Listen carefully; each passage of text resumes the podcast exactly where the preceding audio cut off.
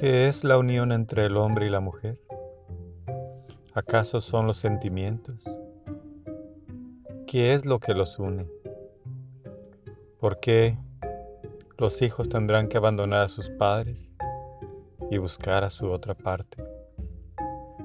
Realmente es un instinto diferente que va creciendo desde que cumple uno los 11, 12, 13, en la pubertad como le llaman.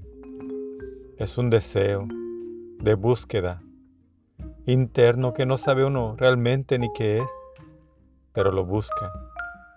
En estas búsquedas es donde buscamos el amor, la compañía de aquel, de aquella persona, ya sea la costilla o ya sea el cuerpo que necesitamos, a donde pertenece la mujer o a donde pertenece el hombre.